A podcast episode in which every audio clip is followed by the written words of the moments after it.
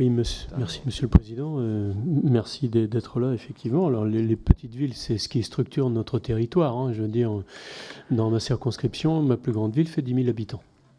Donc, euh, et, je vois bien l'intérêt qu'il y a à, avoir ces villes qui, qui ont des, fonctions de service euh, évidents, privé ou public.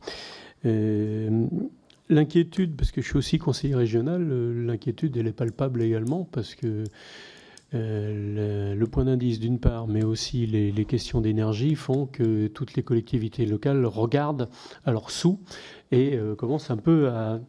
On, nous a déjà prévenu qu'il y a certains... il, y a, des budgets qui baisseront.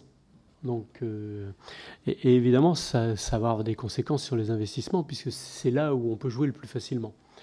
Sur l'enseignement supérieur, alors effectivement, on a, bien identifié ça aussi. Parce qu'on a, ce type de problème, c'est-à-dire nos jeunes qui partent en ville et qui ne reviennent pas forcément, et on essaye de développer avec nos lycées publics effectivement des, partenariats euh, avec nos et avoir des, formations euh, post-bac qui correspondent aux besoins qu'on a dans notre territoire. Alors nous, on est un territoire d'agroalimentaire et, avoir des, choses post-bac. Alors c'est un peu compliqué parce que ça oblige à, finalement à partager le gâteau avec, euh, même s'il y a eu l'enseignement supérieur a beaucoup changé parce qu'à un moment donné, c'était juste dans les grandes villes. Euh, on a eu les, villes euh, plutôt moyennes.